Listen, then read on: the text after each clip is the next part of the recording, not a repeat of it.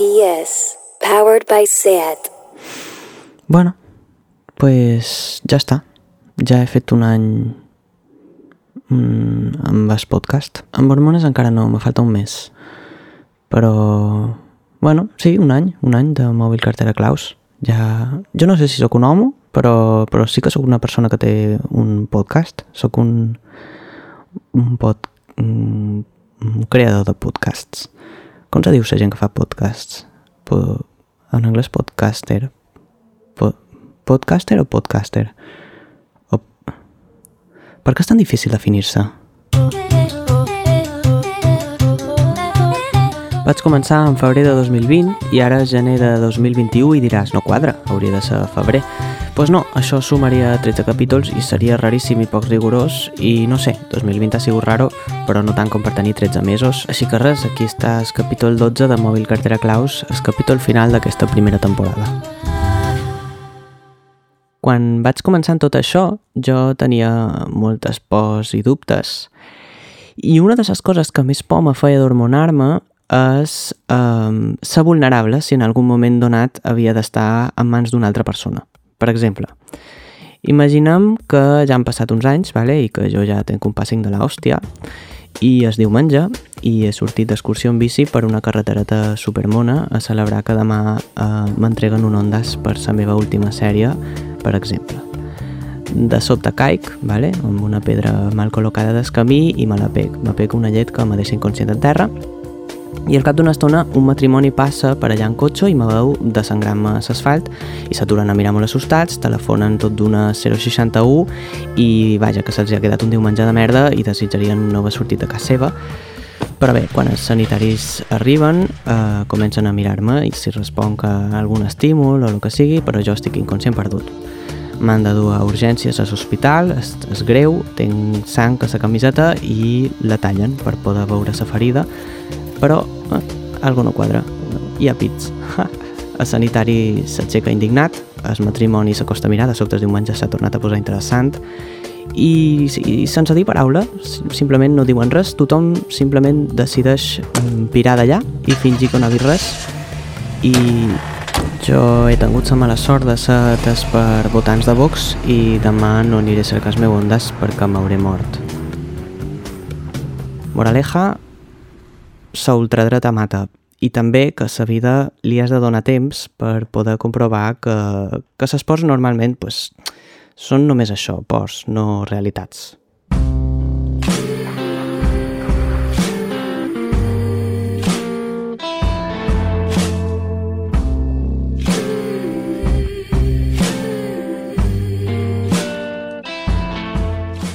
Resulta que l'altre dia vaig tenir una situació similar a una escala molt més petita, nivell esguins de peu, vale? i bueno, aquest era el grau de la gravetat, però me va servir igualment per poder desmentir les meves pors. La cosa és que eh, just el dia abans d'anar a Mallorca per Nadal me vaig torçar el peu i quasi no podia caminar, però vaig decidir esperar a menys si millorava el dia següent. No va ser així, vaig haver d'anar a l'aeroport en taxi, cosa que me va costar més que els propis bitllets d'avió, i quan vaig arribar vaig haver de demanar el servei de cadira de rodes perquè no veia gens clar lo d'arribar a la porta d'embarcament arrossegant-me amb la maleta de rodes. What did I see? Did I just stare?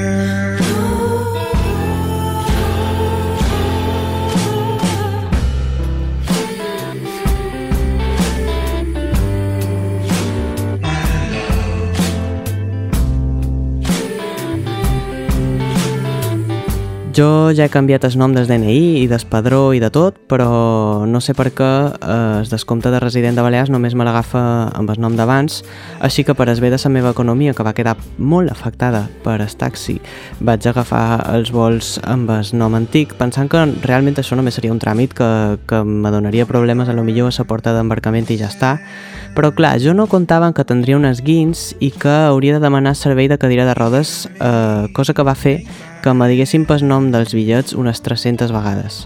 I això no m'ho esperava. I, bueno, hi ha gent que no té problema en corregir això tot d'una, però jo sóc de pensar que si té de veure 5 minuts de la meva vida, doncs escolta, digue'm com vulguis, perquè tanmateix tardaré més en explicar-t'ho que res. Així que la dona que me va atendre me va conèixer amb el meu nom antic i per tant me va tractar en femení. He de dir que en aquestes altures d'extractament que m'atxerrin en femení és una mica raro, ¿vale? perquè la gent pel carrer ja comença a dirigir-se jo en masculí, però bueno, com que no vaig corregir a ningú, pues aquella senyora basant-se en el nom dels bitllets me va tractar en femení.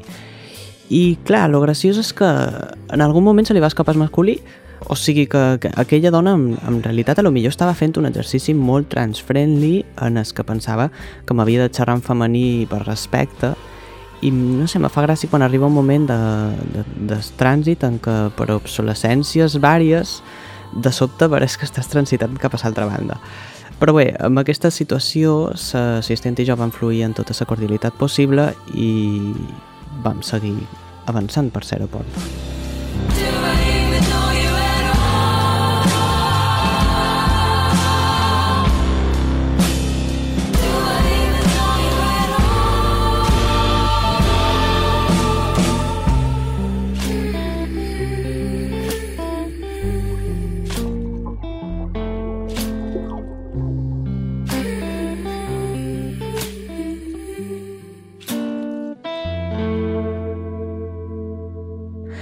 Recordeu aquella gilet que me vaig comprar en març de 2020? Ahir vaig anar a comprar-me una gilet per treure'm els quatre pèls que me surten en el bigoti. Hola, bebè Mars, que sàpigues que ara tens sis pèls en el bigoti. Bueno, pues la gilet aquella ja no la tenc, o sigui, sí, el que seria el palo, o sigui, la tija, no sé, uh, sí que ho tenc, però les fulletes no. La qüestió és que l'assistent me va dur fins al control de policia i de sobte vaig tenir la il·luminació de que segurament no me deixarien embarcar la màquina d'afaitar, no sé, era la primera vegada que ho feia, no m'ho havia plantejat mai, vaig entrar en pànic i ella tampoc s'ho havia plantejat mai, així que vam decidir que l'hauria de tirar abans de passar pel control. Així que se va donar una situació una mica incòmoda perquè jo no sabia com justificar el meu nom en femení i la Gillette Fusion 5 que sortia de la meva maleta i lo pitjor no sabia com justificar que jo no sabia treure les fulletes de, de la meva pròpia màquina d'afaitar, que tampoc vaig aclarir en cap moment que fos meva per si un cas, però escolta, tot era molt raro, no? Jo me vaig posar una mica nerviós, aquella cosa no sortia, eh, vaig començar a suar, assegut a la cadira de rodes, era tot, tot molt torpe i, i, i estava intentant treure la fulleta d'afaitar, mentre la senyora aquella també ho intentava i ja vos dic que la distància de seguretat no se va respectar en absolut. Uh, ni ella ni jo sabíem, sabíem treure allò, no... bueno, i de sobre, pues, era incòmode perquè, a menys, jo, jo sóc un tio molt net i, i jo rensa fulleta cada vegada que l'utilitz, però, tio, és vera que l'espuma d'afaitar deixa, deixa blanc, deixa blanc, és una cosa que jo no sabia de les fulletes d'afaitar, queden blanquinoses i l'assistent, pues, en vista del meu èxit, se va atrevir a agafar la maquineta en les seves mans i clar, no sé, pensau que estem en temps de Covid, no? Que tot lo dels altres fa oi, o sigui, eh. però bueno, pues, imagineu una fulleta blanquinosa d'una altra, no? Que quin asco, és que era terrible, però bueno, i per si fos poc això, quan voles amb una companyia xunga, una, una companyia aèria com la d'en Ryan, que és un rata que no te deixa passar equipatge, pues te poses més capes de lo que necessites per aprofitar l'espai de la maleta. I jo no tinc paraules per descriure la suada que vaig pegar en aquell moment i no hi ha desodorant en el món que pogués aturar allò. A més, eren les 6 de matí, jo m'havia aixecat a les 4 i mitja i evidentment no m'havia dutxat així que entre la fulleta blanquinosa, estufo escarós, suor nirvis i, i sa cara d'emmatinar, pues, el panorama, mm, mira, sincerament només va millorar quan aquella dona va aconseguir treure la fulleta d'una estirada forta. Ara les dues sabem com fer-ho, ja, ja està, és un coneixement que, que tenim. Jo no m'imaginava aprenent aquesta cosa d'aquesta manera jo m'imaginava doncs, amb un pare o amb, un, amb algun referent masculí proper, no amb un assistent de persones amb mobilitat reduïda de l'aeroport del Prat de Llobregat, però escolta, la vida és així, dona moltes voltes, jo doncs, estic orgullós i ella també, perquè ara ja ho saben fer.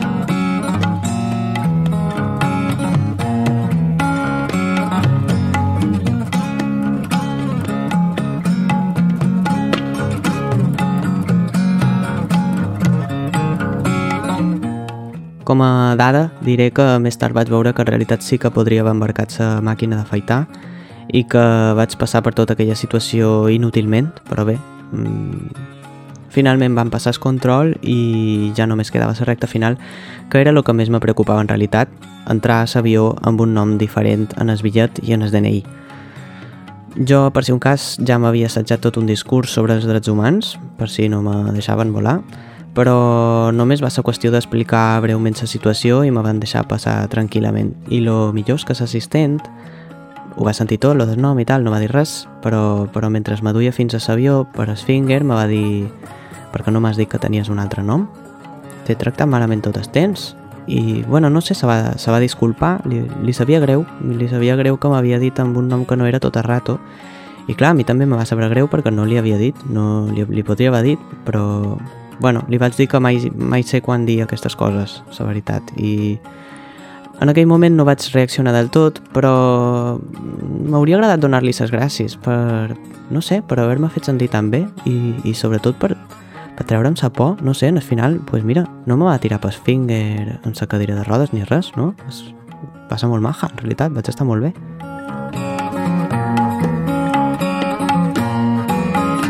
Amem, jo ja sé que vivim en un món complicat i una mica merdós, però en general lo dolent que mos fa tanta por no passa tant com us ho imaginam. Com a mínim jo, jo he reproduït milers de vegades l'escena de l'accident en bici en el meu cap, però en canvi no, no havia reproduït mai cap vegada ni m'havia imaginat l'escena de l'aeroport o alguna similar. I de fet, m'han passat moltes més vegades escenes com la de l'aeroport que escenes com la de la bici. De fet, no m'ha passat mai lo de la bici. I, bueno, perquè estaria mort, bàsicament, però no, no m'ha passat igualment ni a, a menys escala. I tot i així, la por o altra és el que m'acondiciona més. Per exemple, mm, per poc no faig aquest podcast, perquè una altra cosa que me feia molta por en el principi és, és fer aquest podcast. En el principi me posava tan nerviós gravant que me quedava sense aire quan xerrava.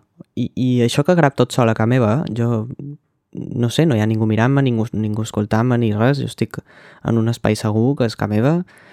Me feia tanta vergonya que obligava la meva nòvia a posar-se cascos mentre jo estava gravant a una altra habitació perquè no me sentís. Així que imagina't. Ni tan sols m'atrevia a dir-li podcast o programa. El funcionament del programa o gravació o el que sigui Aquí fac. I per acabar aquest programa, crec que dura 3 minuts, um, espera. Està clar que no les tenia totes. Uh, tampoc confiava en que existís cap tipus d'audiència. I ara a continuació sentirem un anunci de Gillette i a mi m'agradaria que... A mi, a mi me la pela, lo que... En realitat el que volia dir era que per favor m'escoltés algú. Però bé, com a mínim me donava ànims a mi mateix també. Vale, anem a veure. Vinga, març. Per sort no només jo m'animava a mi mateix. Uh, de fet, un dia vaig deixar estar la meva parella a la mateixa habitació que jo mentre estava gravant, només un dia, estava inspirat, i és una sort perquè justament va quedar gravat un gest seu que, que si no hagués sigut per, per comentaris com aquests, uh, crec que tot aquest procés hauria sigut impossible. Però trobes que estic mm, flipant explicant aquí la gran història que no, ningú li interessa? està guai, està guai. Segur? Sí. Vale. Gràcies, mi amor. Està farta de que li demani, però m'agrada que la veu d'Anna Berta surti en el programa perquè ha tingut moltes coses a dir a cada capítol. De fet, no he publicat mai cap capítol sense que ella l'hagi escoltat abans i un dia fins i tot me va recomanar molt amablement que canviés tot un capítol sencer. Eh, me va enfadar? Sí. Mm, Va sortir millor el programa? Sí.